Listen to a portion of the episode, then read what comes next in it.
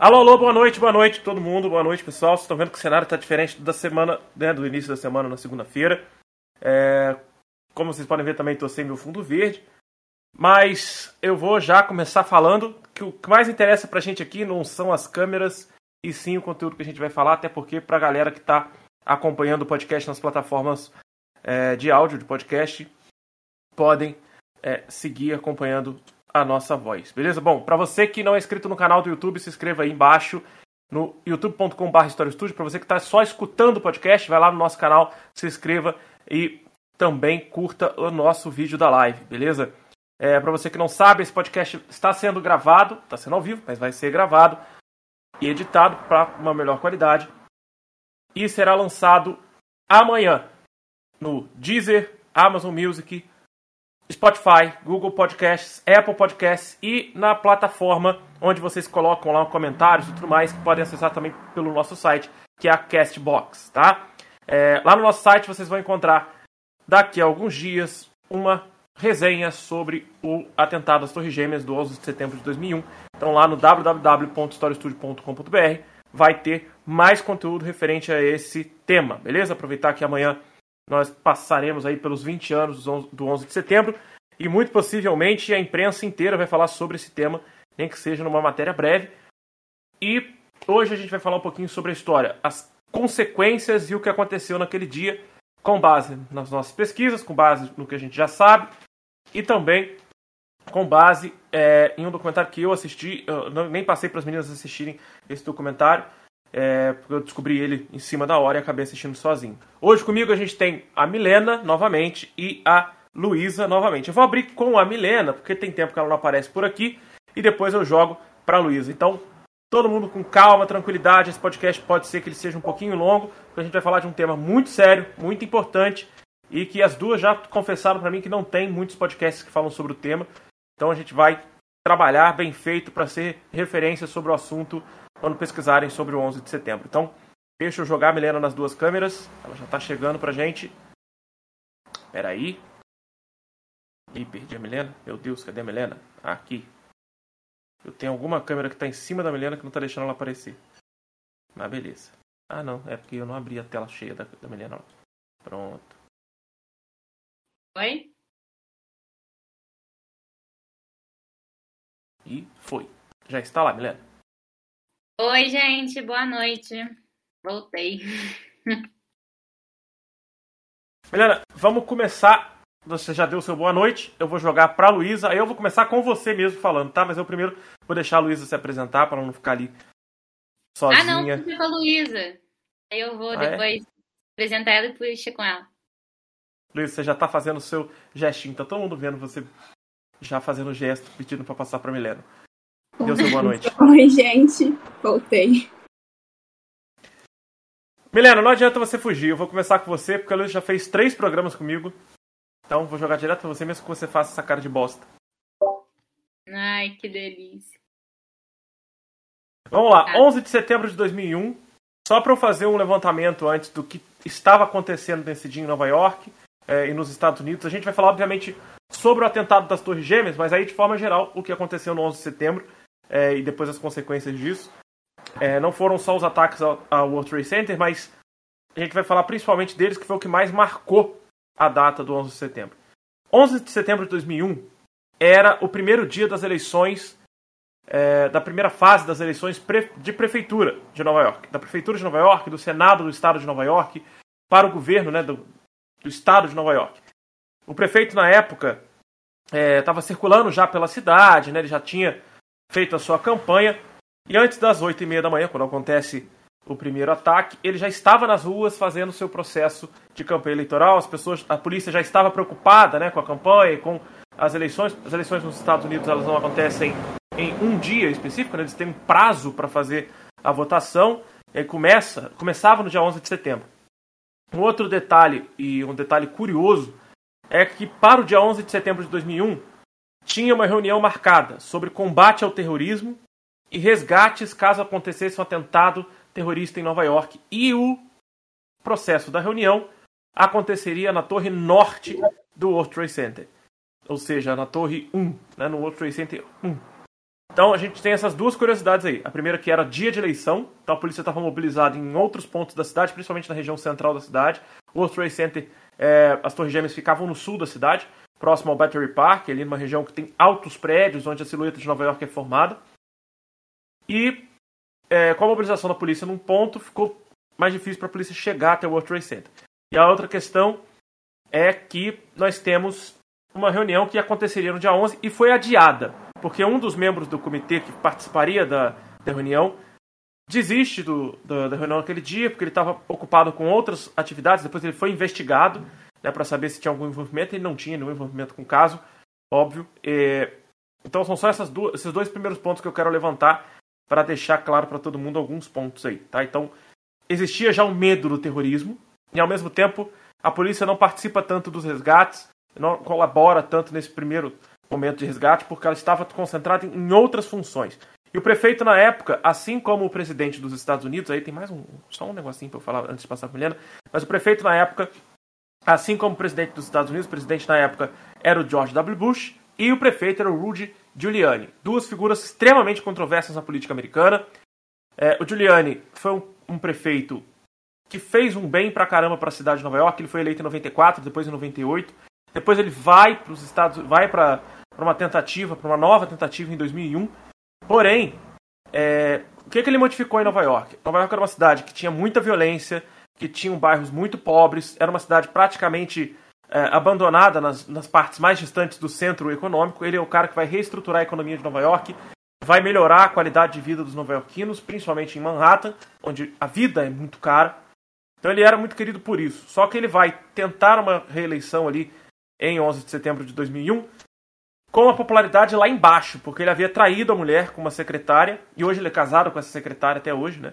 Ele traiu a mulher, que era uma pessoa muito querida pelo povo, e acaba perdendo a sua popularidade ainda no 11 de setembro. Tá? Ele recebe uma grande popularidade, ele vai ser considerado o prefeito herói, vai ajudar a salvar muitas vidas e vai andar pelas ruas da cidade com seu comitê pedindo para que as pessoas fiquem nas casas ou saiam de perto da poeira, saiam de perto dos prédios, é, saiam por outras vias. Ele começa a ajudar as pessoas a serem resgatadas. Então ele vira um prefeito herói, tenta várias vezes ser governador, presidente e perde várias eleições. E o Bush, é, ele tinha já uma reputação muito ruim nessa época. Ele era visto como uma pessoa é, fria e cruel que pensava somente no petróleo, porque ele é de uma família que explorou muito petróleo e é filho de um antigo presidente dos Estados Unidos, que era o George Bush. Tanto que o, o Bush estava tentando é, melhorar a sua imagem, porque ele estava numa escola em Miami, na Flórida, é, uma escola conversando com crianças de 8 anos de idade, lendo um livro infantil no momento do ataque das duas torres. Aliás, ele só é comunicado, a imagem depois eu ponho para vocês aqui, sobre o ataque na segunda torre, quando ele levanta e vai calmamente caminhando para fora da escola para lidar com a imprensa sem assustar as crianças. Ele ficou preocupado com as crianças. Então, tentaram ali mover um pouco da, da imagem do, do Bush, do W. Bush. Era uma imagem de um homem frio e cruel, como ele demonstrou ser depois nos ataques do Afeganistão e do Iraque, que a gente vai falar em outro podcast mais para frente. Então agora eu vou jogar para Milena, para que a Milena possa falar. Pode falar, Milena. Ah, eu vou só, tipo, falar um pouquinho antes, antes de falar uhum. do 11 de setembro e tal. E se agarrar um pouco, você me avisa, que a internet tá meio ruim. Não tá okay. aqui. É... Se, você quiser, se você quiser desligar a câmera para ajudar a sua internet, não tem problema não. Ah, isso daqui não melhora não, mas tá bom. É... Tipo assim, é... vou deixar um pouco antes. O Afeganistão, vou falar de um jeito bem, tipo, simples para que todos entendam, porque é tipo muito conflito, muito muita história por trás e é bem complicado. Então, tipo, vou passar por cima para todos que todos entendam. Tipo, o Afeganistão tinha a União Soviética no poder. Então, o governo era socialista.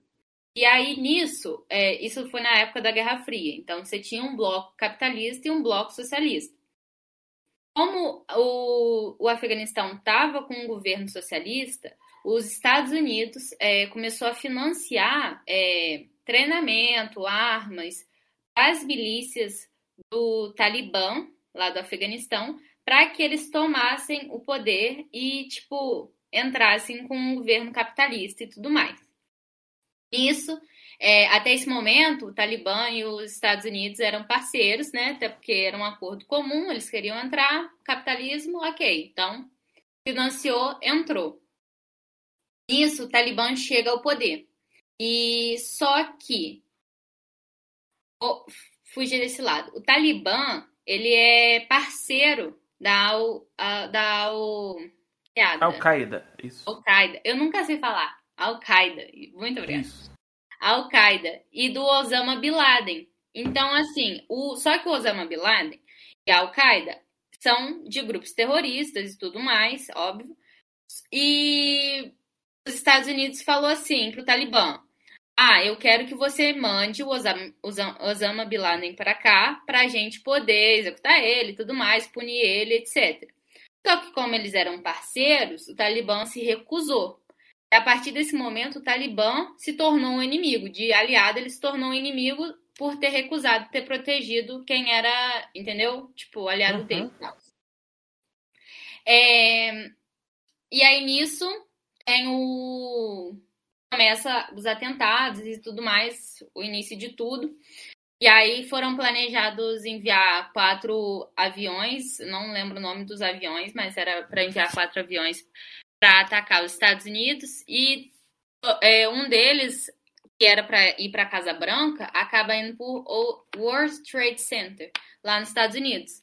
E aí acontece a tragédia e tudo mais e aí nisso os Estados Unidos tipo teve uma contra-resposta meio que automática entendeu tipo não demorou muito tempo e eles tiveram uma resposta que foi criar é, a doutrina Bush e criar uma guerra preventiva, que era tipo para eliminar o mal, o eixo do mal. Vou explicar melhor. A doutrina Bush era tipo uma política externa dos Estados Unidos é, pós é, 11 de setembro. Mas essa guerra preventiva era o quê? Ah, é, já que aquele meu inimigo, aquele potencial de ameaça vai vir me atacar, eu vou atacar ele primeiro. Então, todos os inimigos, todos os que ameaçavam os Estados Unidos, ele iria atacar agora em nome dessa guerra preventiva, entendeu? Em nome uhum. da segurança dos Estados Unidos. E aí ele, é, tipo, embasou esse argumento também na tentativa de eliminar o eixo do mal, que era o quê? O Irã, o Iraque e a Coreia do Norte, para poder mostrar a, a potência que os Estados Unidos tinham, entendeu? Tipo, o poder que os Estados Unidos tinham. E aí é, houve também aprovações dos senados lá dos Estados Unidos para leis de seguranças é, em combate ao terrorismo, que era tipo diminuir a, a criptografia. Tipo assim, eles começaram a investigar mais, ter mais acesso às, às informações para poder é, cessar com o terrorismo lá e tudo mais. Nisso, essa contra-resposta, eles foram para o Afeganistão.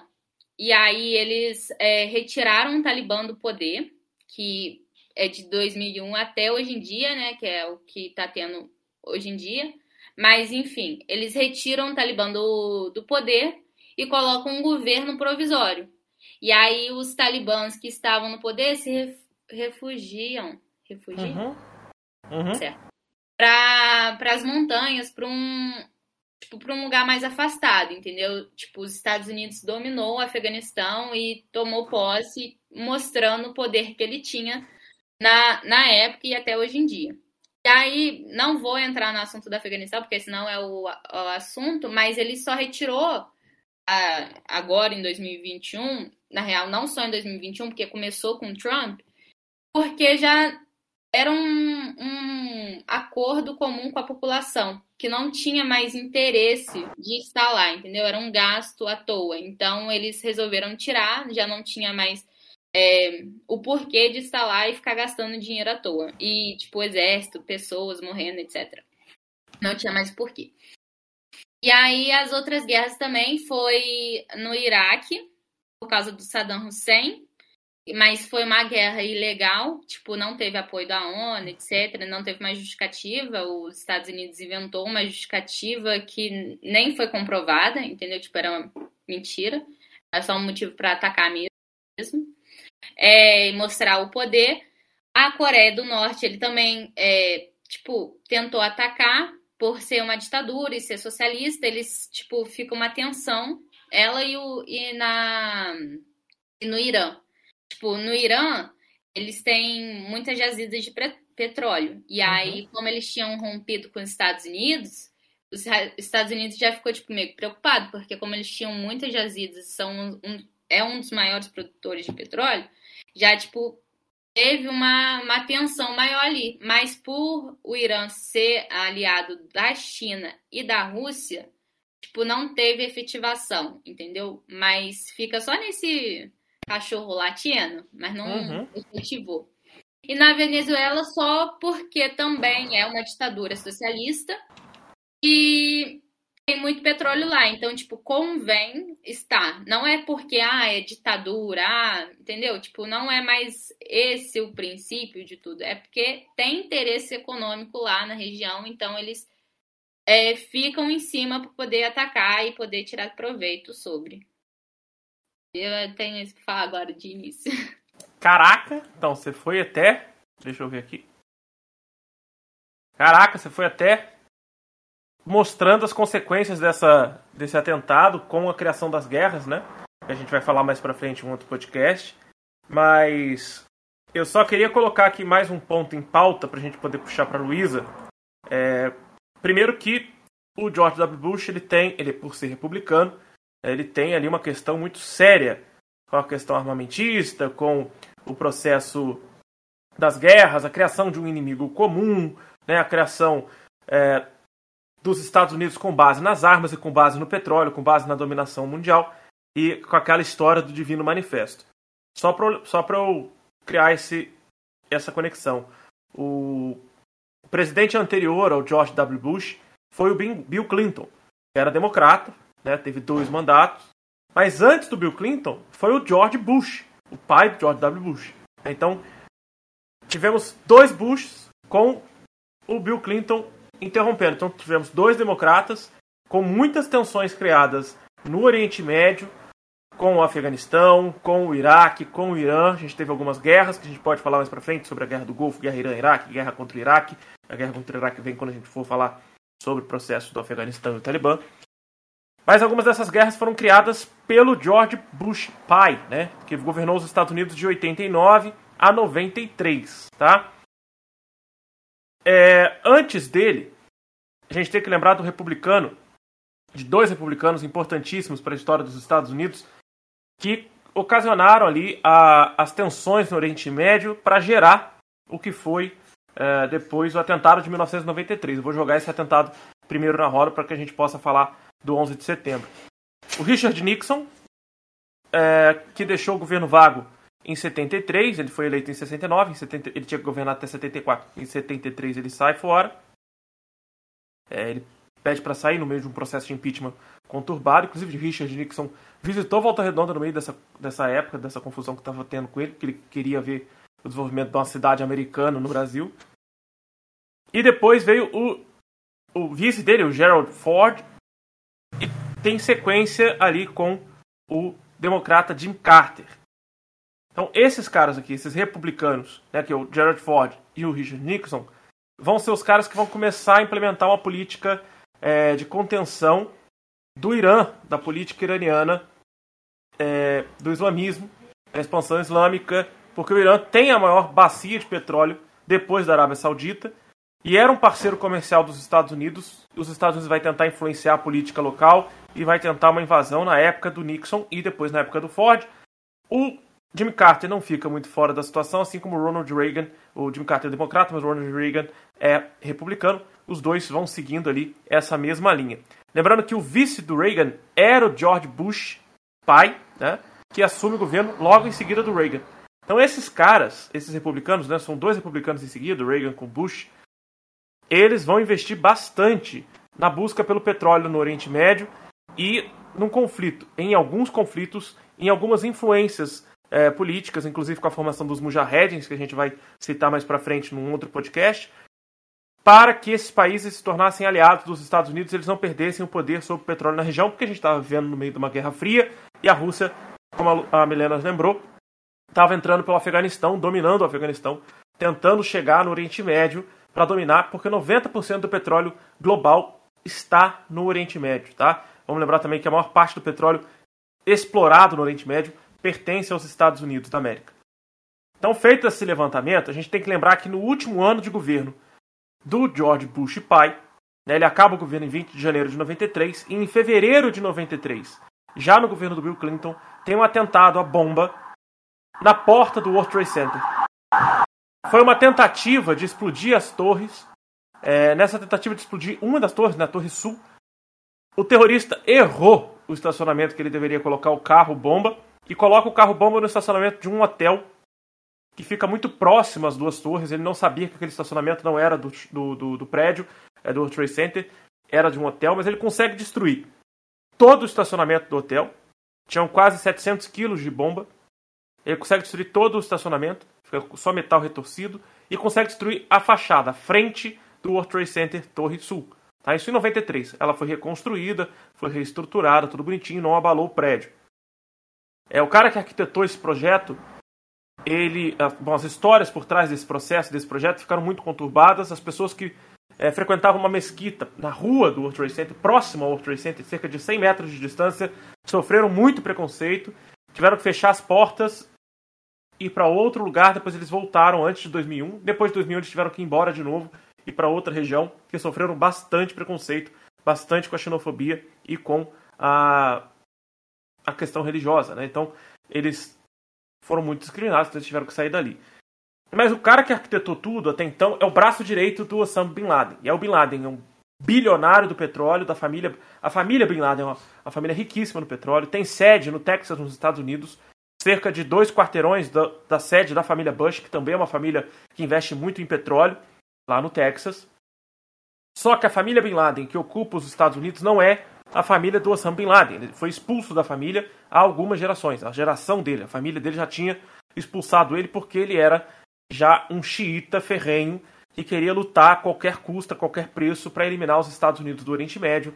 É, ele é um cara fundamentalista islâmico ligado aos grupos terroristas. Ele é o fundador da Al-Qaeda, ou Al-Qaeda, que vai tentar no na região dos Emirados Árabes, não, como é que é? Na Arábia Saudita, combater as consequências do que foi a guerra do Golfo. Só que a Arábia Saudita decide entregar nas mãos dos Estados Unidos a proteção da cidade de Meca e a cidade de Medina. Para um fundamentalista islâmico que já é, é propenso ao terrorismo, isso soou como uma traição. É, Para ele, quem deveria defender as cidades sagradas do Islã seriam grupos islâmicos e não os Estados Unidos, que só causou guerra naquele momento. Então ele vai se refugiar no Afeganistão e a partir dali ele vai arquitetar junto com o cara que já tinha arquitetado o atentado ao World Trade Center 93. Eles vão arquitetar juntos um novo atentado e aí que começa a história do 11 de setembro. Aí que começa todo esse processo do 11 de setembro. O atentado de 1993, os Estados Unidos esquecem desse atentado, deixa isso passar. No documentário é, que eu assisti agora há pouco na Globoplay, que eu vou pegar minha colinha, o documentário chama A Vida Sob Ataque, 11 do 9, A Vida Sob Ataque. Esse documentário, ele mostra já logo de início um guia turístico mostrando, aqueles guias turísticos daqueles ônibus que não tem o andar de cima, né, que fica andando pela cidade, fazendo city tour, um guia turístico falando que teve um atentado à bomba, que o cara errou o lugar e não sei o que. Esse guia, ele é diante do atentado do 11 de setembro, né, quando as torres ainda existiam, explicando que o atentado deu errado, e o atentado foi em 93, e nunca foi esclarecido direito o que aconteceu. Então começamos elaborar um escopo político do que estava acontecendo no mundo naquela época. A gente fez um levantamento. Eu fiz um levantamento do passado, a Milena fez um levantamento do que aconteceu depois. Né? Então fiz as, as causas, a Milena fez as consequências, parte das consequências. Eu vou jogar para a Luísa. Para ela encorpar esse, esse, esse podcast aqui com mais informações. Fala, Milena. Eu só vou falar que também a gente falou um pouco disso, que eu não tinha entrado no assunto de falar do, de 93, etc., porque a gente tinha falado também naquele do terrorismo. Então, se o pessoal quiser, também tem a, o que fala do, do CS, também tem um pouco de terrorismo que fala um pouco sobre isso. Se quiser assistir, também tá aqui no canal. Isso aí, pessoal. Tá disponível no canal e também no, nas plataformas de podcast. Um episódio foi um dos últimos episódios da primeira temporada com o Arthur Lubac e a Milena para a gente falar sobre Counter-Strike e o terrorismo. A Milena ficou com a parte do terrorismo, o Arthur ficou com a parte do Counter-Strike e eu fiquei ali no meio do caminho conversando com os dois. Luísa, pode mandar bala. No bom sentido. Eu sei mais do contexto histórico e o que eu acho legal da gente falar e que entra no assunto do 11 de setembro é o fato da relação ainda muito imperialista entre Oriente Médio e Estados Unidos, que só surge pelo, pela questão capitalista, né, pela questão da exploração. O que eu acho que é legal a gente falar e que vai levar a gente ao 11 de setembro e como os Estados Unidos ele entra na relação do ensino médio, ensino médio do Oriente Médio, né? É o segundo choque do petróleo que ocorre em 73, né? É, quando os Estados Unidos ele apoia Israel durante a guerra de Yom Kippur, né? O, foi a guerra entre os egípcios e os israelenses. Os países árabes organizados na OPEP, né, que é a Organização dos Países Produtores de Petróleo, eles aumentam o preço tipo mais de 400%. E aí, nisso o preço em 74 ele sobe de 3, acho que para 12 dólares. É uma coisa assim. 6, 9% né, de aumento. E nisso, a guerra entre. É, e aí o petróleo se torna um dos motivos, né? Pelo qual os Estados Unidos começam a interferir. E nisso depois a gente tem. A gente tem a questão do.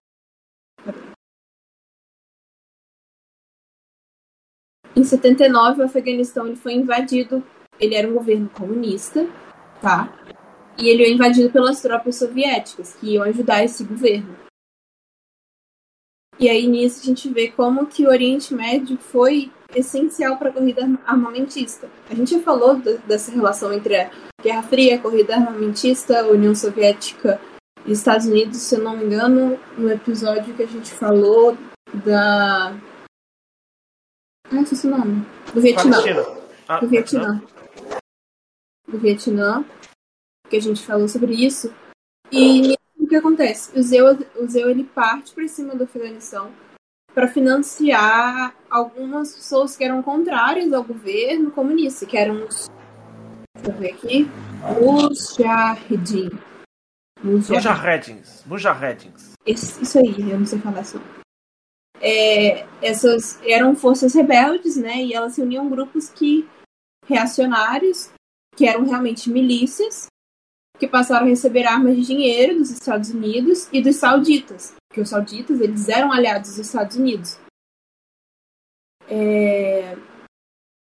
E aí nisso, quando esses grupos armados pelos Estados Unidos, pelos Estados Unidos e seus aliados eles transformaram uma organização é, se tornaram uma grande várias se dividiram em diversas organizações fundamentalistas islâmicas. E aí nisso é, a atuação né, que os, os, Estados Unidos teve no financiamento dessa, dessas forças dessas milícias né é, atraiu o, o Abdullah Azam, que aí ele convoca a jihad, né, que é a guerra santa para os muçulmanos, contra os soviéticos. E aí o Azam, ele, vai, ele convidou o Bin Laden para ir para o RSS, para lutar com convidou o Bin Laden para ir no Afeganistão lutar contra o RSS. Mas, uhum. é, tipo assim, depois disso, o Bin Laden e o, e o Azam, eles rompem, e aí também se voltam contra esses muçulmanos decadentes, né, que era a galera que estava realmente, assim, no governo. E aí tem a fundação do Al-Qaeda. E aí a gente entra num papo de fundamentalismo religioso. Mas acho que o ensinamento é interessante. Deixa eu só fazer um levantamento aqui, que você e Milena inventaram um episódio que nunca existiu. Eu acho fenomenal. Vocês duas citaram já. A Milena já citou num podcast passado e você está citando agora o episódio do Vietnã. Por isso que eu falei, Vietnã? A gente nunca fez um episódio sobre Vietnã. Por que, que vocês duas acham que a gente fez um episódio do Vietnã? A gente falou do Vietnã. Não, não foi o episódio do Vietnã. Foi do set de Chicago que a gente falou sobre o Vietnã. Ah, tá. A gente sempre acha que a gente fez porque a gente já falou sobre. Então eu acho que eu já fiz por ter falado sobre. Até fiquei com que eu fui lá realista. Sim, eu fui lá ver. Eu fui lá ver, eu falei, gente, a gente não falou de Vietnã. Peraí, deixa eu pesquisar aqui se tem esse episódio mesmo. Então, a gente falou de Vietnã na, no é, set de Chicago. Falou... É, exato, porque a gente falou de Vietcong, etc. Aí eu falei assim, a gente fez também, uai. pra quem não acompanhou, a gente fez um podcast sobre o filme Set de Chicago da Netflix. É um filme excelente que mostra a situação política, né, totalmente política, é, dos Estados Unidos durante a guerra do Vietnã. A gente não falou especificamente do guerra do Vietnã, mas a gente falou bastante sobre como foi a guerra dentro desse episódio. Então a gente não tem um episódio específico sobre a guerra do Vietnã, mas temos um, uma, um episódio sobre esse filme que trata sobre a guerra do Vietnã também, tá? É, eu tive que cortar a luz porque eu, eu, acho muito, eu achei engraçado. Eu falei, cara, ela citou o Vietnã, mas como é que pode? Bom, deixa eu voltar então para o 11 de setembro, para eu voltar para Luiz, que eu sei que ela tem mais coisa para falar antes da Milena. Como eu falei, é, envolve essas questões do petróleo, né? A Milena já tinha levantado isso e a Luísa agora levanta. Os Estados Unidos detêm muito poder sobre o petróleo, muita preocupação com o petróleo global, porque a Rússia detém a maior parte do petróleo além do Oriente Médio. Né? Então, a maior bacia de petróleo ainda não explorada é da Venezuela. Né? A Venezuela explora muito pouco, até porque praticamente ela tem um exclusivo comercial com o próprio Estado. A Rússia explora um pouquinho, porque eles têm ali uma parceria com a Rússia. Mas a Rússia, para vocês terem uma ideia, 40% do petróleo consumido na União Europeia sai da Rússia. 40% do gás natural consumido na União Europeia sai da Rússia ainda hoje. Antigas repúblicas soviéticas, como as repúblicas da Ásia Central, Kirguistão, Turcomenistão, é, Tajiquistão e também no Cáucaso, como a Armênia e a Geórgia, tem muito petróleo. Então, quando a União Soviética era unificada, tinha um poder de petróleo muito grande. Quando eles tomam o Afeganistão, eles estão levando em conta a chegada é, dos seus oleodutos para o Oriente Médio, para retirar petróleo de lá. Por isso, os Estados Unidos se preocupam com essa região desde sempre. Praticamente tudo que a gente usa no mundo moderno é feito de petróleo. Temos tecidos feitos de petróleo, remédios feitos de petróleo, é... nós temos medicamentos, né? não só medicamentos, mas é, pomadas feitas de petróleo, muita coisa é feita de plástico, e o plástico, obviamente, é feito de petróleo. Então a gente tem uma preocupação muito grande no processo industrial e econômico americano com o petróleo. Até porque o petróleo também é utilizado para combustível, e essa é a parte mais óbvia né, no refino do petróleo. Então, para eles, a dominação sobre o petróleo é. A, a, o petróleo é a moeda mais importante do mundo naquela época, é, no meio da Guerra Fria. Anos 70 teve a crise do petróleo, em que houve uma vingança do Oriente Médio em relação à intervenção americana na região. A Luísa citou ali a crise do petróleo de 1973, que durou de 73 a 76, em que o valor dos barris de petróleo se tornaram insuportáveis para o mercado ocidental, enquanto a Rússia vivia muito bem na União Soviética com o seu petróleo explorado. O Ocidente ficava desesperado tentando achar formas de explorar o petróleo para além, principalmente a Europa, né? Os Estados Unidos ainda tem uma certa exploração, como a família Bush tem no Golfo do México. A Venezuela tem sua exploração, o Brasil tem ali a Petrobras, o México tem a Pemex, né, pra, pra, dedicado ao petróleo também no Golfo do México. Então, ficou complicado para a Europa. A Europa teve que negociar muito, os Estados Unidos teve que negociar muito com o Oriente Médio. E no meio do caminho surgiram esses mujahedins, que a Luísa deu uma embolada para tentar falar. Esses mujahedins, eles são grupos milicianos armados pelos Estados Unidos durante a Guerra Fria. A gente vai falar mais deles com mais detalhes quando falarmos sobre a situação do Afeganistão e do Talibã, tá? daqui a dois podcasts. A questão toda é que isso vai gerar um ódio pelos Estados Unidos ao longo prazo. Né? A juventude, a juventude islâmica é muito dedicada a esse fundamentalismo islâmico, começa a surgir com mais força contra os Estados Unidos e passa por situações como a situação que eu citei anteriormente, quando Osama Bin Laden oferece as suas tropas mujahedins para defender Meca e Medina e o Império Saudita decide passar a segurança para os Estados Unidos. Então, isso são coisas que vão gerando conflitos internos dentro do Oriente Médio e criando esse ódio comum contra a, o outro e principalmente contra o Ocidente e aqueles que apoiam a existência do Estado de Israel. Os Estados Unidos é o maior apoiador da existência do Estado de Israel.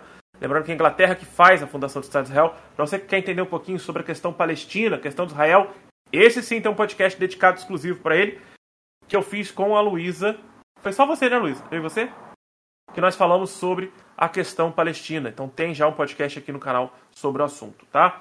Bom, com essas situações, a juventude, inclusive a juventude talibã, os talibãs eram mujahedins e talibã significa estudante no Afeganistão, né, em árabe e no Afeganistão.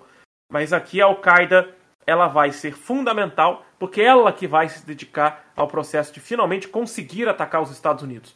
Vou lembrar vocês, o ataque em 93 não foi exclusivo é, do parceiro do Bin Laden nos Estados Unidos. Bin Laden também fez um atentado à embaixada americana, é, se eu não me engano, no Iraque.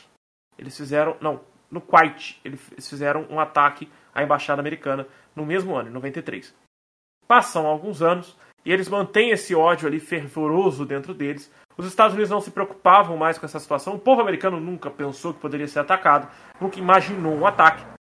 Até que começam a fervilhar notícias sobre a possível existência de um grupo terrorista. Eles começam a pensar em terrorismo, começam a se preocupar com isso no início dos anos 2000. Aliás, o americano, muito preocupado, lembramos também do crash dos anos 2000, da virada do século, da virada do milênio, é o crash do milênio, então os americanos já estavam ali paranoicos, que eles são paranoicos, eles são loucos. É, são tão loucos que eu vou recomendar para vocês o filme do Michael Moore, que é um cineasta louco, conspiracionista total. Ele é teoria da conspiração, loucura, que é o Zeitgeist. Não me pergunta como é que escreve isso, procurem. Pergunta pra mulher do Google, pergunta pra Siri, elas vão saber te responder onde tem para assistir, tá? Zeitgeist conta a teoria da conspiração por trás do 11 de setembro, tá? Começa falando que um deus egípcio nasceu no mesmo dia que Jesus. A conspiração começa lá com a criação de Cristo. É uma coisa muito louca. O cara, o cara é completamente pirado. Depois disso, ele pula para o 11 de setembro do nada. E nessas teorias de conspiração que surgiram do, durante o 11 de setembro, o Michael Moore ele replica isso várias vezes. Diz que o próprio Bush sabia do que ia acontecer porque o Egito já havia comunicado. O presidente do Egito, o Mubarak, né, que foi retirado do poder na época da Primavera Árabe, ele avisou o governo americano várias vezes sobre a existência da Al-Qaeda, sobre a existência de um plano para atacar as Torres Gêmeas, para atacar a Casa Branca principalmente.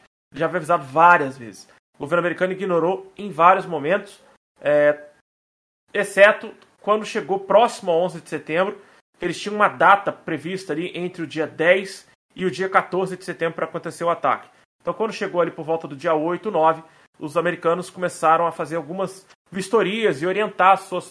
Uh, não suas tropas, né, mas orientar os funcionários da aviação americana para ficarem atentos em relação a qualquer sinal de atentado terrorista, porque né, tinha esse alerta vindo do Egito. E depois eles recomendaram que o presidente egípcio ficasse quieto, porque eles não queriam receber nenhum tipo de informação referente a isso. Os americanos prenderam um, um dos líderes da Al-Qaeda no Egito e mantiveram ele preso. Só que eles queriam devolver para o Egito. O Egito não queria ele de volta, sabendo do problema que poderia gerar se soubessem que o Egito estava colaborando com os Estados Unidos. É, o governo egípcio sofre bastante porque fez o acordo é, de Camp Davis, né, o, participou do acordo de Camp Davis entre a Palestina e Israel. A gente já falou disso aqui anteriormente. É, e o Egito hoje é, é, não é aliado, mas ele tem ali uma certa paz com Israel e com os Estados Unidos para evitar conflito com esses caras, para manter também o poder no canal de Suez. Mais um levantamento grande, gigante, para a gente entender que no 11 de setembro ninguém esperava o atentado terrorista. Ninguém esperava essa situação, apesar dos alertas, apesar dos avisos, ninguém levou a sério, todo mundo subestimou e achava que nunca os Estados Unidos sofreriam um ataque. E tanto que a gente vê a primeira imagem do primeiro avião atingindo as torres.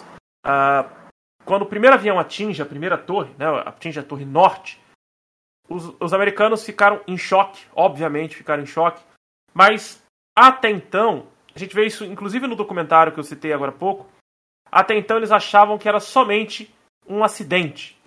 Muitos achavam que era uma bomba, alguns achavam que era um helicóptero, outros achavam que foi só um incêndio que estava acontecendo, outros pensavam que era um avião pequeno que tinha batido no, no, no prédio. Inclusive tem um depoimento de um arquiteto, uma moça falou assim, ah, o prédio vai cair. O arquiteto falou, não, esses prédios foram construídos para serem indestrutíveis, eles não vão cair. É impossível de cair. Eles foram construídos em 1976, depois da crise do petróleo, eles foram inaugurados. E a ideia é que seriam prédios indestrutíveis. Enormes prédios, uh, dois dos maiores prédios da silhueta de Nova York. E... Posso falar um, negocinho Pode desse falar. prédio? Pode falar. É porque, tipo assim, é, a construção já tinha, eu não lembro o ano, não vou falar muito bem sobre isso, porque não é o objetivo. É porque eu lembrei agora que eu já tinha visto sobre e já tinha acontecido algum acidente lá e eles reconstruíram. Então, tipo, tava tipo o dobro de bom, entendeu? Tipo, por já ter passado por um acidente anterior, ele já estava melhor é, reconstruído. Então, tipo, ninguém esperava por causa disso. É, porque ele estava mais reforçado do que originalmente, né? E nesse reforço eles acreditavam que o prédio nunca cairia. Não poderia sofrer. Aliás, existem muitos estudos de engenharia até hoje para tentar explicar por que, que o prédio caiu. É, aliás, tem a curiosidade aí. A gente está vendo essa imagem, para quem está vendo ao vivo e para quem está vendo o vídeo. Essa imagem aqui embaixo de mim, que a primeira torre já tinha sido atingida. Uh, entre 20 e 40 minutos depois, a segunda torre é atingida por um avião no centro da torre. O primeiro avião atinge o topo da torre e o segundo avião atinge o centro. Então, a primeira torre foi atingida às 8h46 da manhã, a segunda torre às 9h20, às, às 9 horas da manhã, às 9h03 da manhã. Só que a segunda torre cai primeiro, porque ela foi atingida no centro.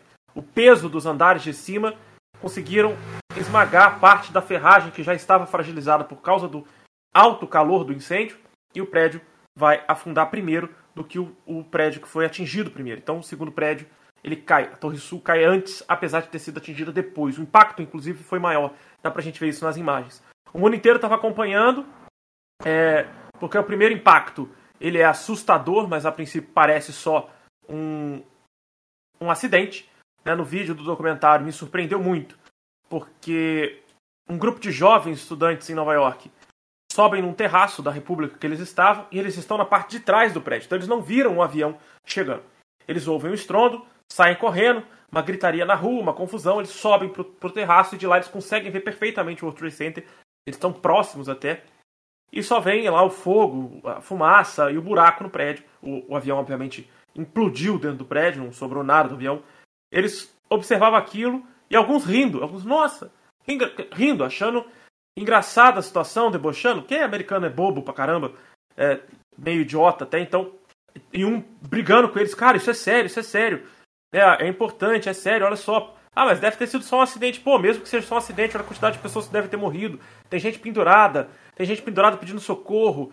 Gente... E até inclusive mostra um, um dos líderes dos bombeiros próximo ao local fazendo verificação de gás, de tubulação de gás, é, porque a polícia chamou ele para verificar, é, com medo ali de ter alguma coisa em relação às eleições. Quando ele está verificando o gás, ele está sendo filmado por uma emissora, vem o primeiro impacto do primeiro avião, um barulho estrondoso né, do avião passando muito baixo, e eles conseguem pegar a filmagem desse primeiro impacto nesse documentário. Então veio o primeiro impacto, ele sai correndo, reúne todos os bombeiros de Nova York, do estado de Nova York inteiro. Aí o, o governo americano manda exército, marinha, aeronáutica para tentar ajudar, apesar de eles não poderem atuar dentro do, dentro do, do território americano, eles foram para ajudar ali a conter a situação. Mas o que eu queria falar é que esses jovens estavam ali ainda sem entender a situação, achando que era apenas um acidente. Quando veio o segundo impacto, para quem estava visualizando os prédios e para quem estava vendo televisão na época, é, o, o, choque, o segundo choque foi ao vivo. O mundo inteiro viu o segundo choque. O mundo inteiro viu o segundo avião atingindo. Então foi mais impactante. Essa imagem tem em todos os lugares, tanto que a gente tem essa foto mostrando o segundo avião chegando na segunda torre. E aí sim eles tiveram a certeza que foi atentado. Quando o segundo avião atinge a segunda torre, eles têm certeza que foi atentado. E aí começa uma correria louca pela cidade, porque até então achava que era só um acidente. Quem estava nesse, nesse prédio, que estava rindo, debochando, quando começa a ver as pessoas se jogando do alto dos prédios, começa a perceber que a coisa era séria. E teve um cara, um dos caras ainda continuou rindo, falou: ah, é melhor morrer de queda do que morrer queimado, né? Ele está fazendo certo, ele está morrendo pulando do que queimado, fazendo aquelas piadas bem imbecis de americano. Porém, eles não sabiam ainda que tinha um segundo avião. Eles só ouviram o segundo impacto, viram um buraco se abrindo no segundo prédio e viram os gritos, a confusão, mas eles não entendiam o que estava acontecendo, porque eles estavam longe de uma televisão e eles não estavam vendo o avião, porque eles estavam na parte de trás do prédio. Isso é curioso, porque cada um cria uma teoria diferente. Você vê no documentário inteiro as pessoas relatando que achavam que era um helicóptero que estava rodeando, filmando o prédio, acabou batendo. Outros achavam que era um, um, um asteroide. Outros achavam que o incêndio teve uma bomba que implodiu lá dentro. Ele sabia, tinha certeza que foi uma bomba que foi colocada dentro do prédio. Então cada um criou uma teoria diferente porque ninguém sabia na hora o que estava acontecendo. Vou jogar para a Luísa de novo, para que ela possa continuar falando. E aí depois eu volto pra Milena, porque eu já falei pra caramba, mas eu ainda tenho um monte de coisa pra falar. Pode falar, Luiz. É, eu vou falar. é, a gente falou, né? E ahn, eu acho que tem dois nomes que são importantes quando a gente fala da responsabilidade dos ataques. Depois eu falo dos ataques. Uhum. É, a gente tem o Osama Bin Laden, como você falou, era realmente. Como é que eu posso dizer? isso? Um revoltado da vida. Uhum. E a gente tem Khalid Sheikh Mohammed. Eu não, não sei falar o nome dele. É, esse é o cara que arquitetou o atentado de 93 e é o cara que vai arquitetar, pensar nesse ataque todo. Sim. Ele tá vivo, só vale lembrar que ele tá vivo, e dois dias depois que o Talibã assumiu a cidade de Cabul, agora em 2021, ele entrou é, no território do Afeganistão sobre aplausos e muitas honras com uma escolta e está assumindo um cargo importante dentro do governo do Talibã no Afeganistão. Por incrível que pareça, o Talibã continua aliado da Al-Qaeda.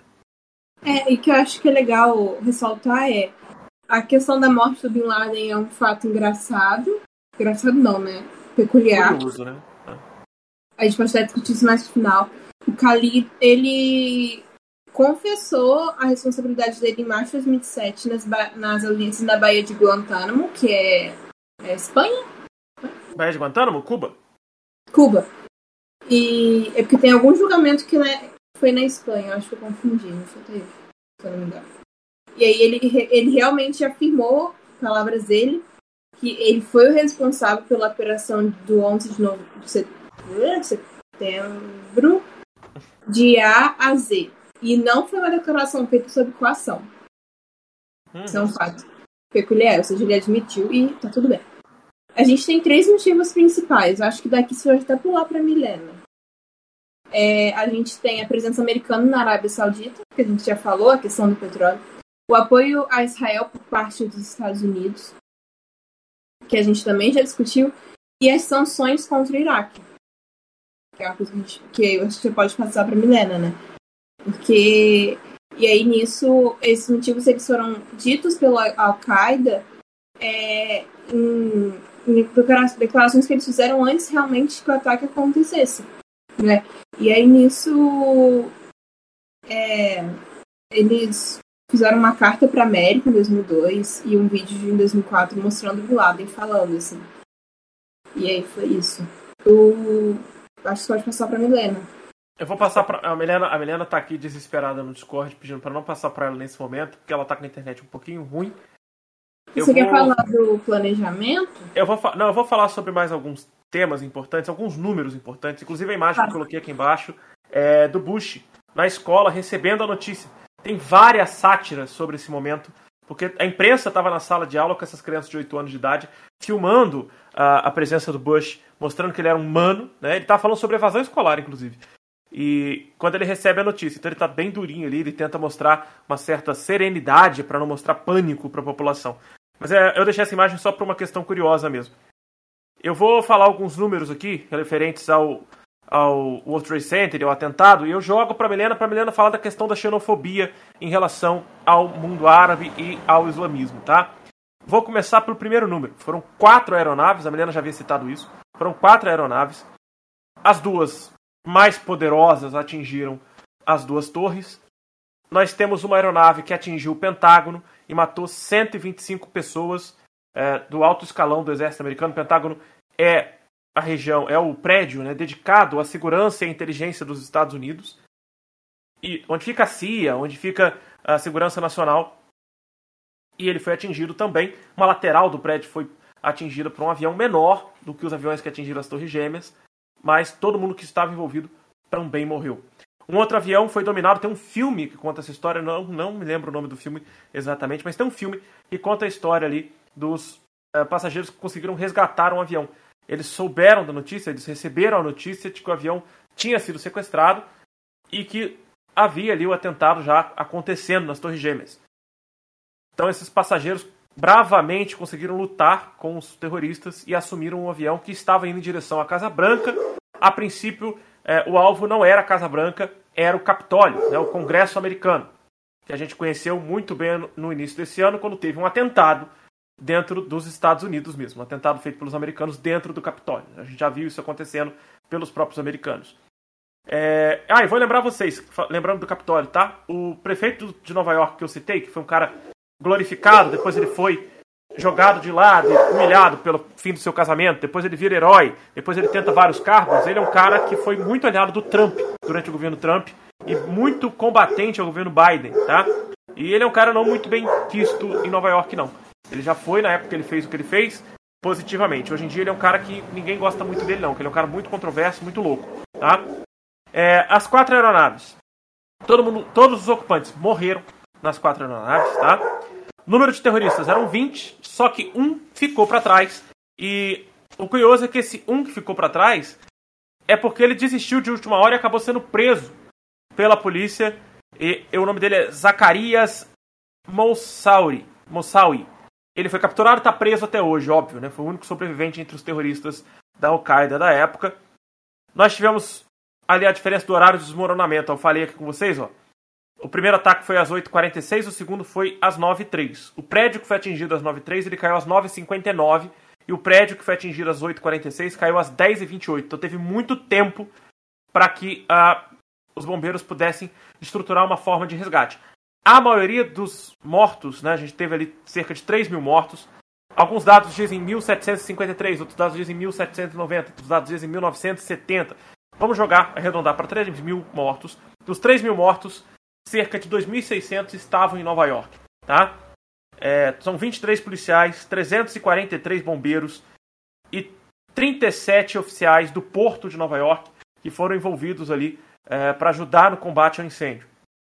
O terceiro desmoronamento acontece 17 horas, por volta das 17 horas. Então, o segundo acontece às 10h28, a segunda torre, mas tem um terceiro desmoronamento. A gente está falando do World Trade Center Sul e Norte, né, a Torre 1 e a Torre 2, mas era um complexo de torres. Existia uma terceira torre mais baixa, que vai ser atingida pelos destroços dos outros dois prédios, vai ser atingida pelas pessoas que pulavam dos prédios, é, tentando se matar para não morrerem queimadas, e também vai ser atingida na hora que os dois prédios caem.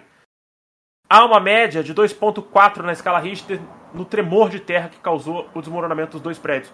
O terceiro prédio cai às 17 horas porque ele não suporta mais uh, uh, o impacto ali de tudo isso e ele acaba caindo. Esse terceiro prédio já tinha sido evacuado há muito tempo. Lembrando que o horário de impacto da primeira aeronave tinham muitas pessoas já trabalhando no prédio, tá? Cerca de 10 mil pessoas já estavam chegando para trabalhar, já era horário de trabalho comum, padrão. Então muitas pessoas e na segunda torre muitas pessoas já estavam sendo evacuadas quando atingiu, quando a segunda torre foi atingida. Então o, o, a tragédia só não foi maior porque teve uma diferença de tempo grande entre o ataque das duas torres e porque o primeiro avião atingiu o topo da primeira torre. Ah, existem três brasileiros que são sobreviventes dessa, desse atentado, tá? Participaram, estavam nas torres, isso, não sofreram nada, conseguiram sobreviver, estavam em andares mais baixos foram emitidas 2.700 certidões de óbito e só 1.500 corpos foram identificados. O curioso é entender que 291 corpos foram encontrados intactos dentro dos escombros da to das Torres Gêmeas.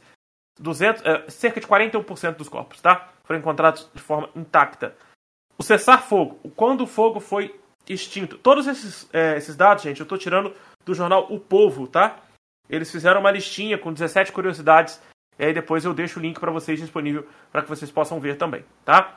O fogo só foi extinto em dezembro de 2001. Só no dia 19 de dezembro de 2001, o fogo das Torres Gêmeas foi extinto. A gente sabe que demora, porque tem focos de incêndio e tudo mais.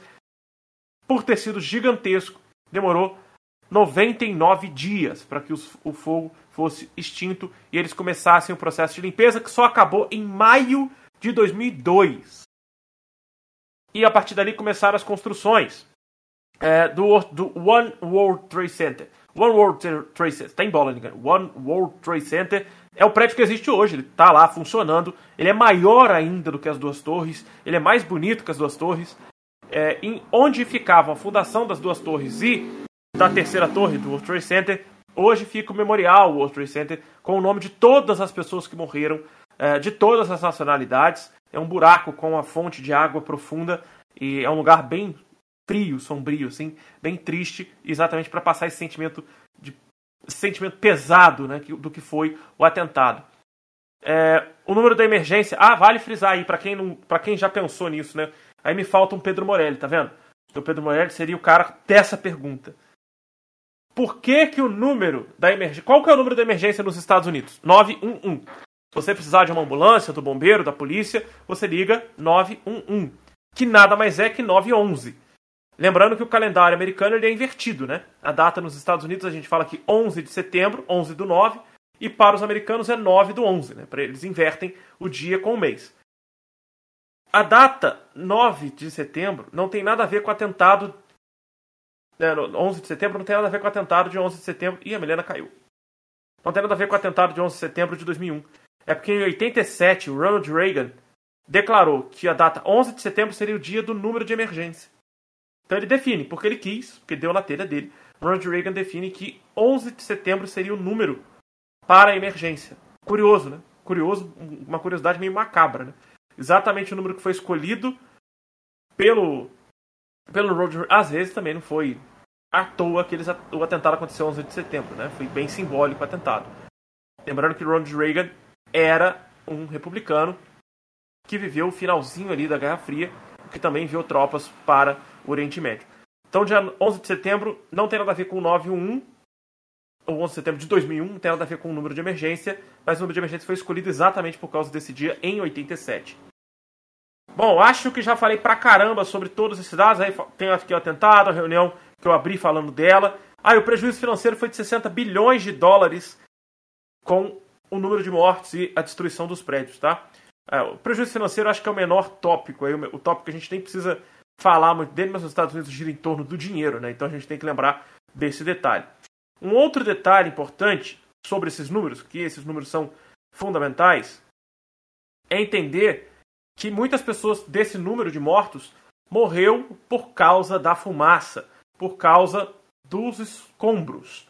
É, muitas pessoas foram intoxicadas pela fumaça dos escombros, por causa da, da destruição, da demolição dos prédios, e morreram depois, ao decorrer do tempo. Então, muitas pessoas que morreram depois dos atentados, porque sobre, ou sobreviveram a ele, morreram depois de algum tempo por alguma infecção, por alguma consequência dos atentados, também foram contabilizados aqui, tá? Então, mesmo que a pessoa que não morreu no prédio no, no, durante o, o, o, atentado foi contabilizada porque morreu porque ingeriu algum tipo de é, coisa tóxica depois, tá? Beleza. Eu vou passar para Milena para falar dessa questão da xenofobia. De novo, um tópico que entra aqui quando a gente fala do islamismo. A gente já, já é a terceira vez que a gente vai falar sobre isso, porque precisa ser falado. Eu vejo que ainda tem muita xenofobia em relação a esse assunto. Então eu vou jogar para Milena Martins. Voltei. Então, tipo, eu vou, eu falei isso na no podcast de foi, acho que travou, voltou? Não, sua voz tá saindo, pode falar. Ah, então tá. É, eu tinha falado isso no podcast lá do CS sobre terrorismo e tudo mais, que eu expliquei as fases do terrorismo. Mas eu vou retomar aqui, que eu vou falar sobre. Quando teve o terrorismo, né, o atentado de 11 de setembro, teve um, uma, uma outra visão do mundo em relação tanto ao Oriente Médio quanto à relação do terrorismo em geral porque passou de ser uma coisa centralizada, de um, uma coisa hegemônica, homogênea, homogênea, e começou a ser uma coisa hegemônica. E aí, tipo, você pode mesmo é, ser terrorista, vamos supor, tipo, uma coisa corriqueira, uma coisa comum. Você mesmo pode praticar um atentado terrorista e se conectar com, com alguém do outro lado do mundo. Se chama terrorismo virtual. E aí, só que, além de ter essa mudança no sentido do terrorismo, também teve a mudança em, em relação ao, ao muçulmano, né? Ao, aos habitantes do Oriente Médio, no geral, assim. Uhum.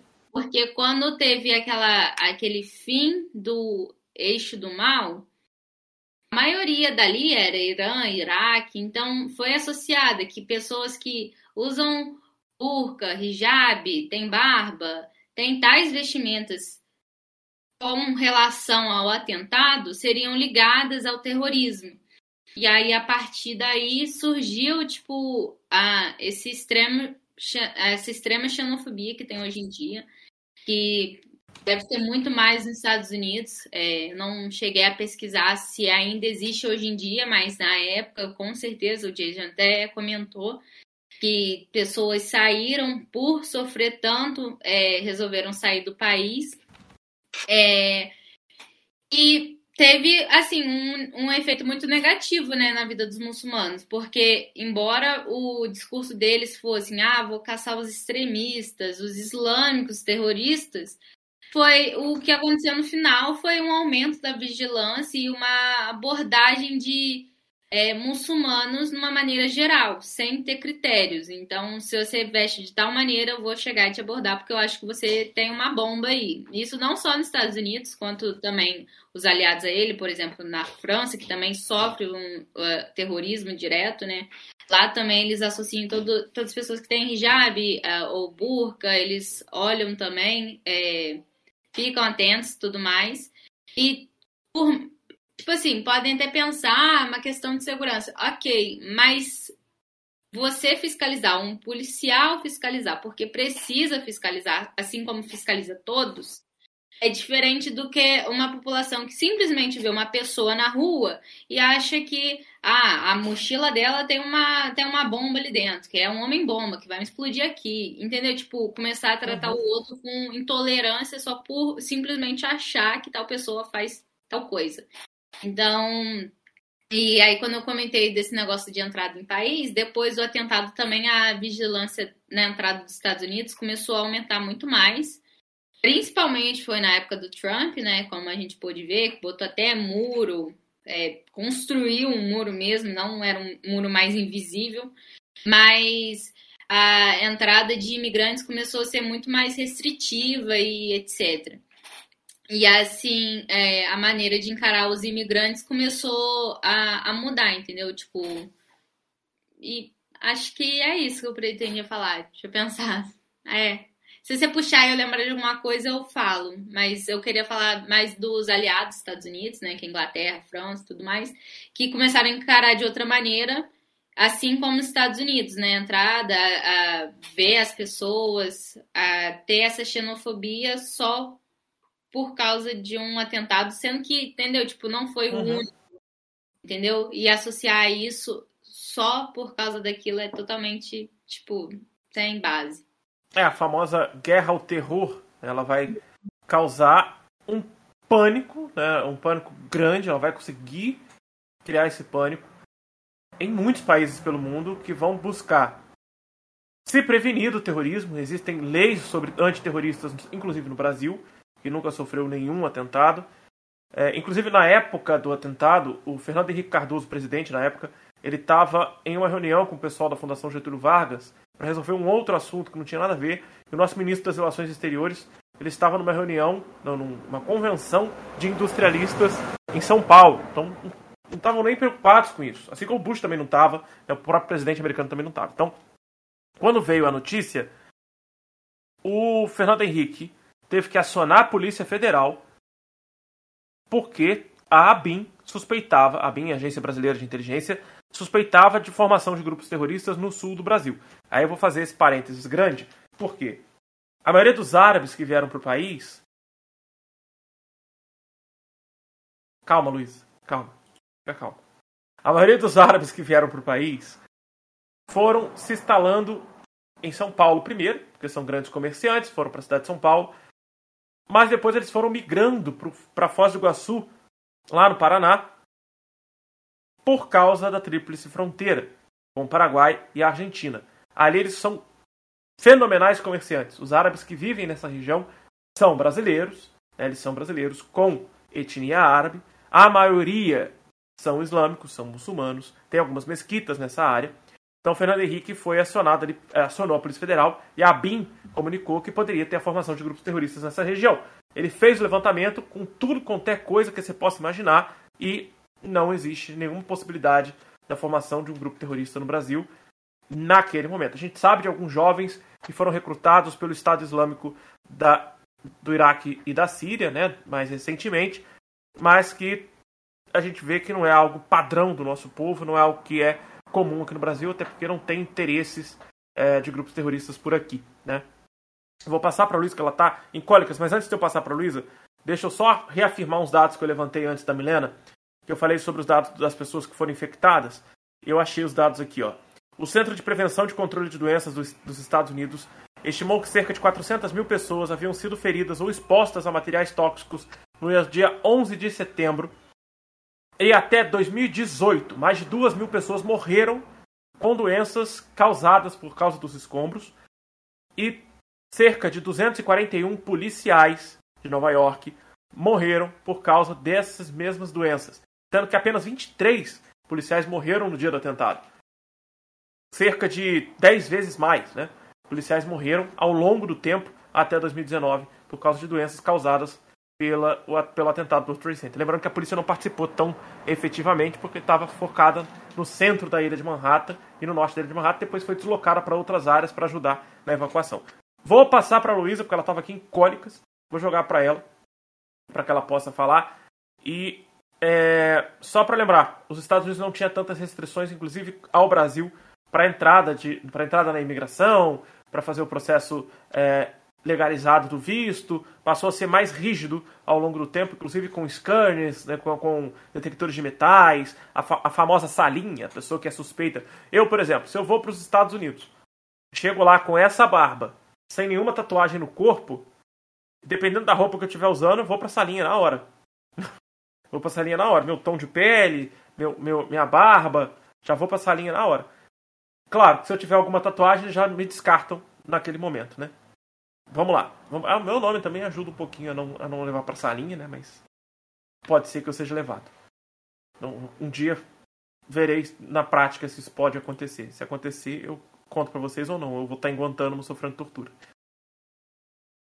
Vai lá, Luiz. Você falou dessa pauta da, da, do núcleo né, muçulmano que existe no Brasil. É, hoje a gente tem mais brasileiros do que árabes em si, né? Quando a gente fala da época. Inclusive, é, existem digital influencers, blogueiras, não sei como o pessoal aí gosta de chamar. A Mariam Chame, Chame, ela fala sobre isso, sobre a questão do islamismo aqui no Brasil. E quando houve até a questão recorrente à Sharia, né?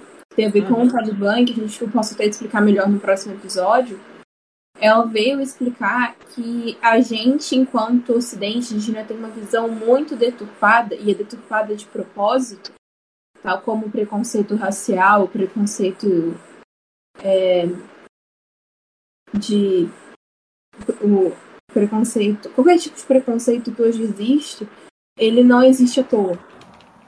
E quando a gente tem no Brasil uma comunidade é, que obviamente vive do comércio e que se eles tivessem, pelo menos penso eu, que se o Oriente Médio tivesse é, a estrutura que ele, e a estrutura e como se desenvolver, tenho certeza que talvez eles hoje estivessem do lado das maiores potências, não sei se o Jaus e a Milena concordam comigo, a habilidade de comercial entre eles, né, e entre os países é vista ao longo da história, né? A gente tem pessoas e brasileiros, porque eles só são brasileiros que seguem o islamismo, tal qual existem brasileiros que seguem, por exemplo, o protestantismo, o cristianismo, o espiritismo, é, a umbanda, é, o candomblé, é, as religiões pagãs.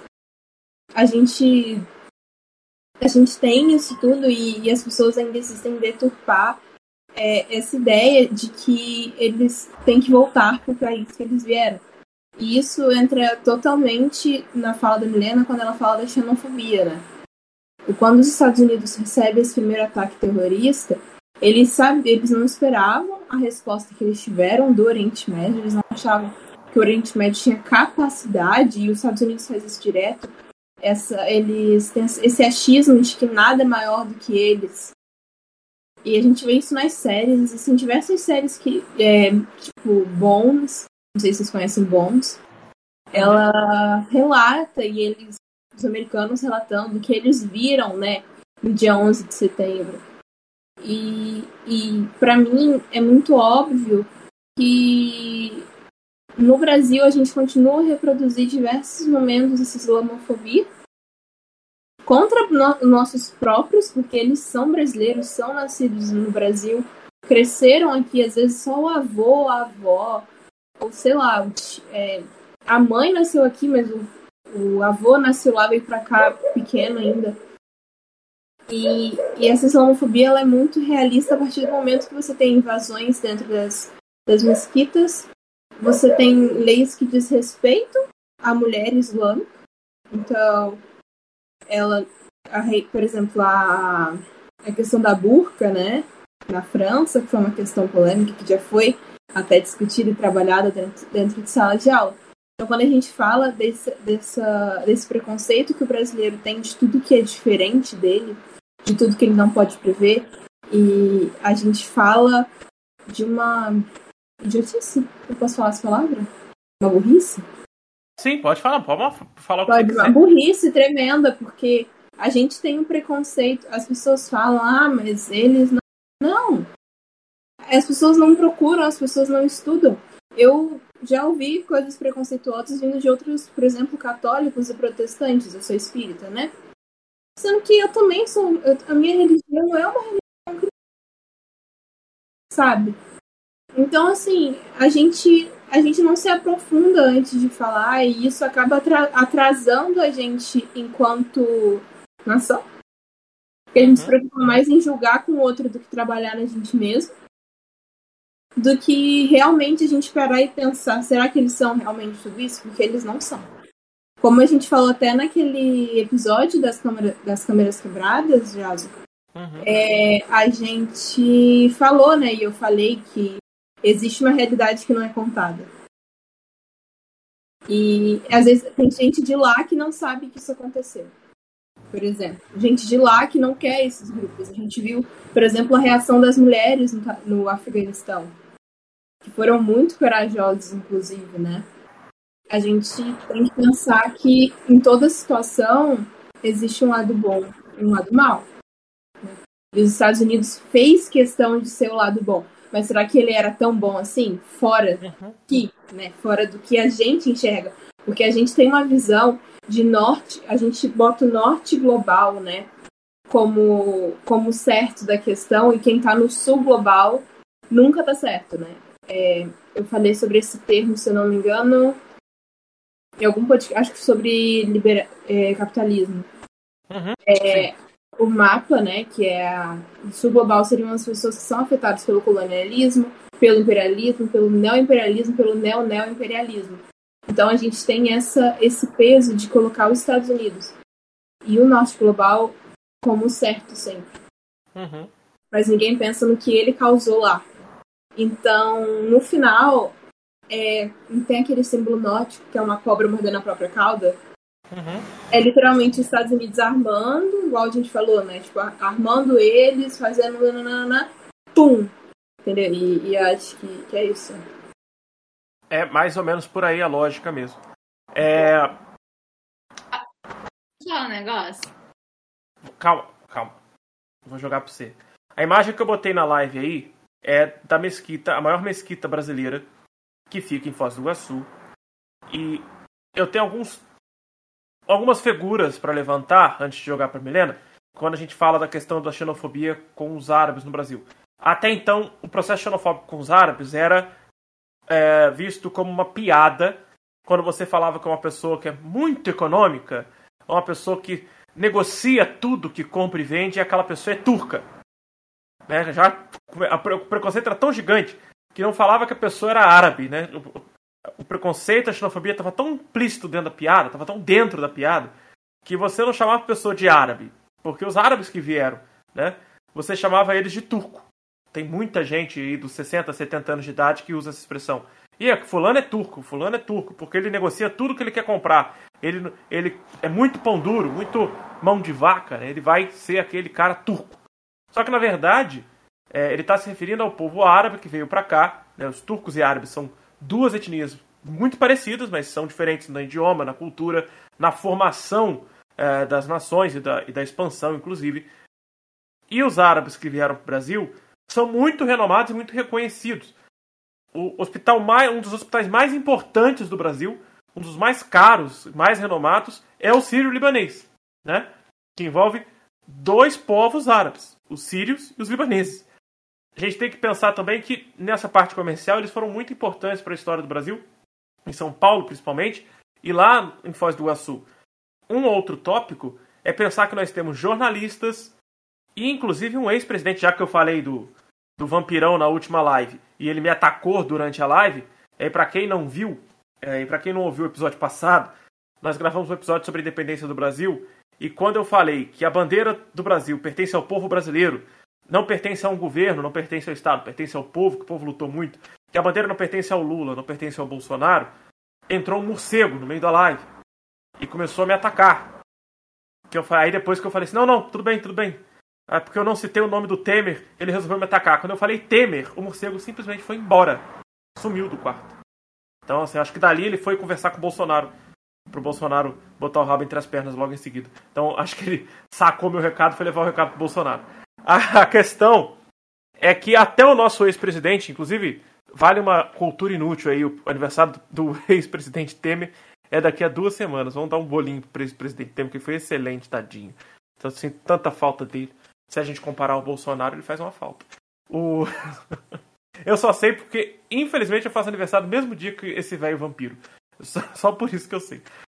Bom, vou passar para Milena só porque eu tinha que fazer esse levantamento, porque os árabes são importantes para nossa cultura e depois passam a sofrer muito preconceito depois do atentado das Torres Gêmeas, apesar da gente não ter nada a ver com isso.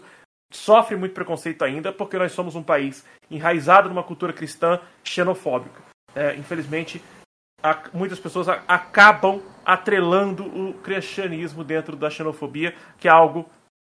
A xenofobia que era para ser algo completamente contrária ao que é o cristianismo, até porque Jesus veio de uma região árabe, né?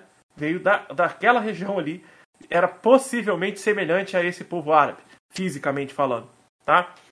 Vou jogar para Milena. Fala, Milena. É, talvez você me xingue um pouco depois no privado, porque eu vou desvirtuar do assunto. E eu também me perdi no que eu ia falar no início, porque eu ia puxar um negócio da Barenco, mas eu você me cortou, perdi raciocínio. Mas eu ia falar que. É porque é uma utilidade, vou falar aqui, não me xinga depois não. Uhum. Porque a gente tem uma área do cérebro que se chama hipocampo. É o que? A gente tem. A gente pega, percebe, e esse hipocampo tem a. mostra. Ai! tá vendo minha cara, né? Vai. É, tô vendo.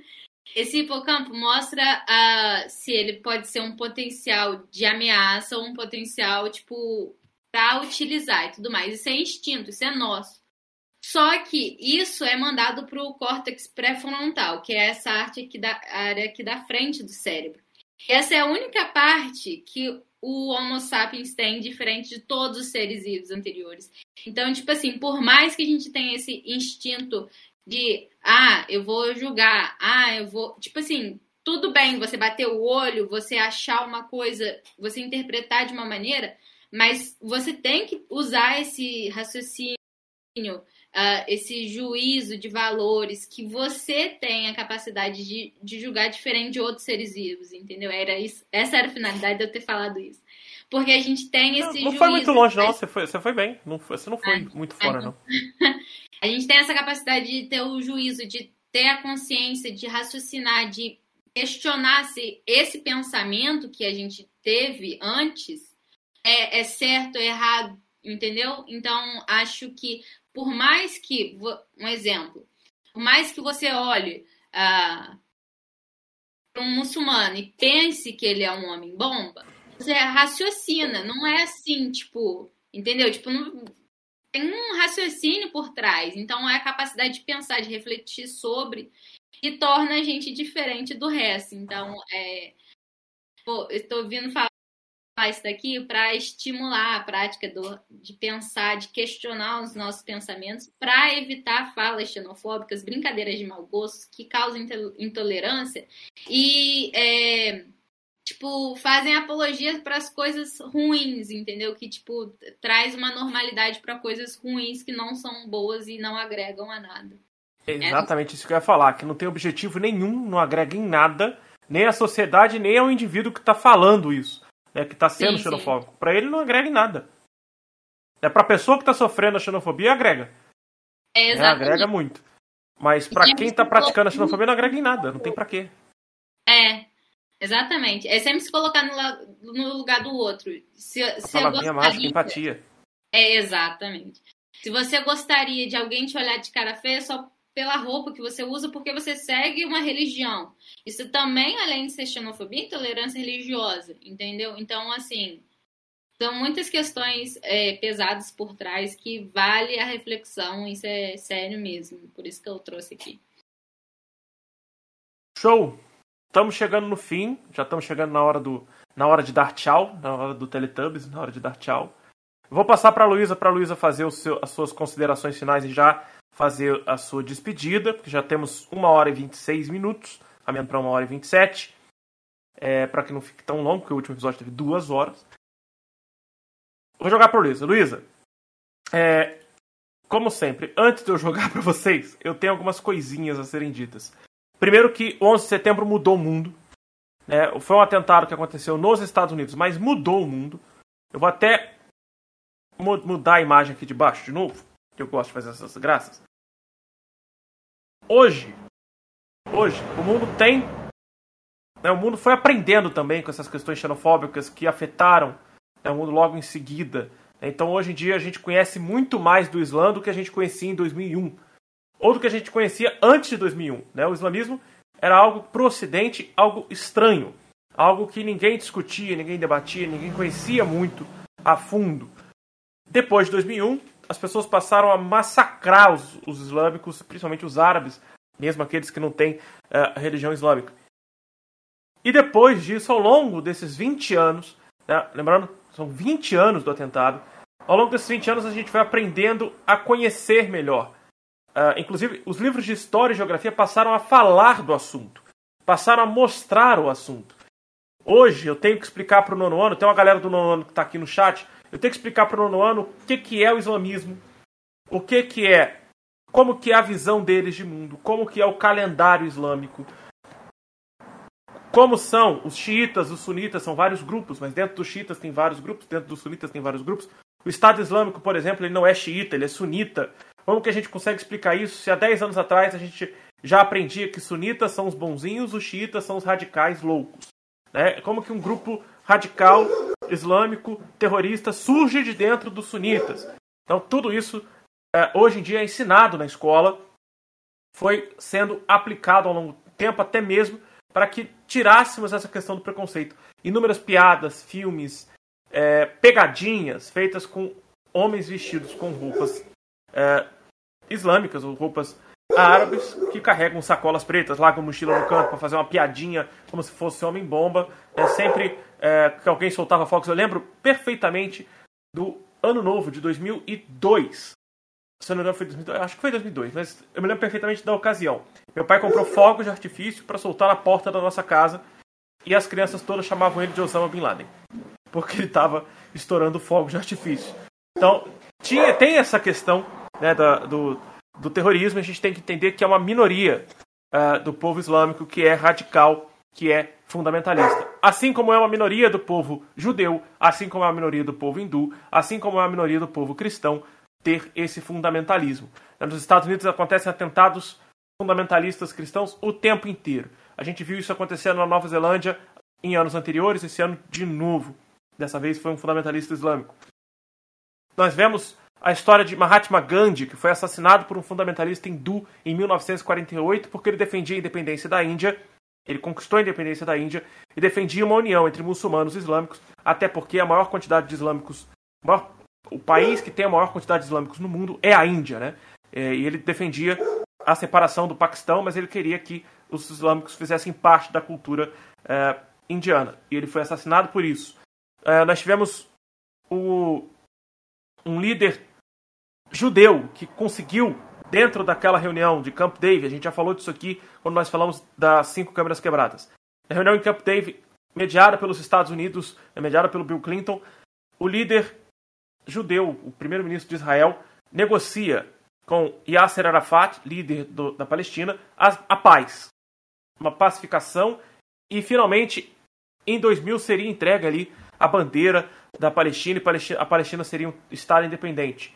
Esse líder, que era o Isaac, alguma, Isaac Rabin, vai ser assassinado por um fundamentalista israelense, um fundamentalista judeu. Então, existem fundamentalistas para cada religião. Tá? Começa, inclusive, com o cristianismo, ok? Então a gente vai ter esse tipo de situação. Porém, o fundamentalismo islâmico é o mais falado como se o islamismo fosse todo terrorista, como se todo islâmico fosse terrorista. É, eu convido a vocês a lerem um pouquinho do Alcorão ou escutarem um pouquinho do que um líder religioso ou de como uma pessoa que professa a fé islâmica tem a dizer para entender melhor. Pode falar, Luísa. É, se você não quer ler, a gente não gosta de ler livro religioso. Eu, por exemplo, sou um pouco, eu não gosto muito de ler livro bíblico, por exemplo. Não, mas, mas... aí ler, ler, ler textos, artigos que falam sobre o não, tema, que falam eu ia sobre falar que existem muitos, algumas influenciadoras mesmo. Essa Mariam Chame, ela não fala só sobre o aspecto islâmico da vida dela, mas fala ela é uma pessoa mais descontraída, assim, então acompanhar essas pessoas, igual quando você acompanha, por exemplo, comunicadores indígenas, sabe? Uhum. Você ficar ligado na pauta, você entender, você entender o que é o Islã realmente. Ele é só uma religião? Não, ele não é. O que é a Sharia que o Talibã é, impõe e por aí vai. Eu ia falar só dessa questão desses comunicadores. Os líderes têm páginas também, etc. Show de bola. Luísa, então você já pode seguir daí e falar sua fala final, despedir da galera. Eu vou jogar pra Milena logo em seguida. O que acho legal da gente manter em mente sobre o 11 de setembro é que o 11 de setembro mudou muito a, a perspectiva global da coisa, né? Ele literalmente balançou a mesa e fez a gente ver o Oriente com outros olhos, o Oriente como um todo. E tenho, eu, eu sou muito colega do pessoal que é internacionalista, daqui a pouco vai ser a Milena, que vai ser uma das minhas amigas internacionalistas, mas eles sempre falam que as relações internacionais elas englobam conhecer tudo, então desde prestar atenção nas aulas de geografia física até prestar atenção nas aulas de história e de sociologia.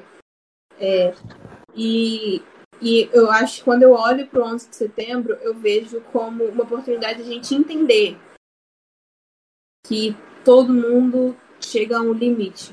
E eles chegaram no limite. Tanto a galera né, é, extremista e fundamentalista, tanto quanto os Estados Unidos.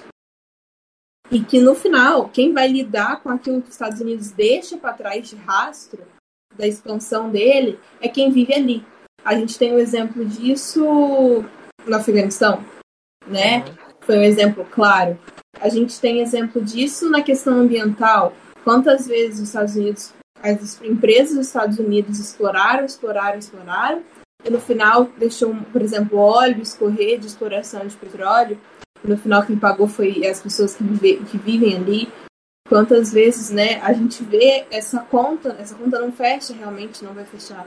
Então, eu acho que quando a gente fala do 11 de setembro, a gente vê que tudo pode dar uma reviravolta e nem sempre ela vai ser boa e que talvez aquilo seja uma lição, né?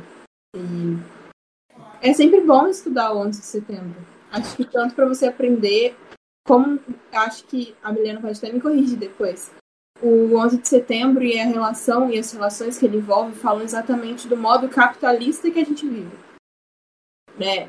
E acho que é isso, assim. É um exemplo claro do capitalismo. Isso é uma performance perfeita, por assim dizer. Bora lá. Eu vou jogar direto pra Milena. Pera aí que eu vou botar sua cara aqui. Pera aqui. Pronto. Pode falar, Milena. Já tá com a sua cara lá. Voltei, galera. É, tem que consideração final? Isso aí. Tá. É isso, galera. Tô brincando. É, eu gosto de falar sobre o assunto porque eu gosto de, tipo, geopolítica atual e tudo mais, e a, a, essa, essa guerra toda envolve Guerra Fria, Afeganistão, não, é muita coisa envolvida por trás, e a gente passou assim por cima. Mas foi muito bom falar aqui, espero ter contribuído para alguma aula de vocês, ou uh, só estar tá se informando mesmo, se politizando, enfim, aprendendo. E é isso, gostei de ter participado. Muito obrigado pela participação, Milena. Eu sei que você estava aí com a sua correria de estudos. Muito obrigado, Luísa, que eu avisei em cima da hora a participação dela. Muito obrigado a todos que assistiram, escutaram, estão aqui conosco durante todo esse episódio. Qualquer dúvida, qualquer questão que vocês tenham, pode mandar no Instagram, arroba História Studio, ou aqui no YouTube. Se você está escutando é, pelas plataformas de podcast, manda mensagem pra gente ou manda lá um e-mail para adm@historiestudio.com.br ou para o meu e-mail pessoal, jason@historiestudio.com.br. Pessoal, muito obrigado a todo mundo que assistiu. Obrigado, Amanda Junqueira, pelas suas palminhas. As meninas também agradecem aqui. Valeu, valeu, muito obrigado. E até o próximo episódio, na semana que vem, para a gente falar sobre questões ambientais, sustentabilidade e tudo mais. Tchau, tchau.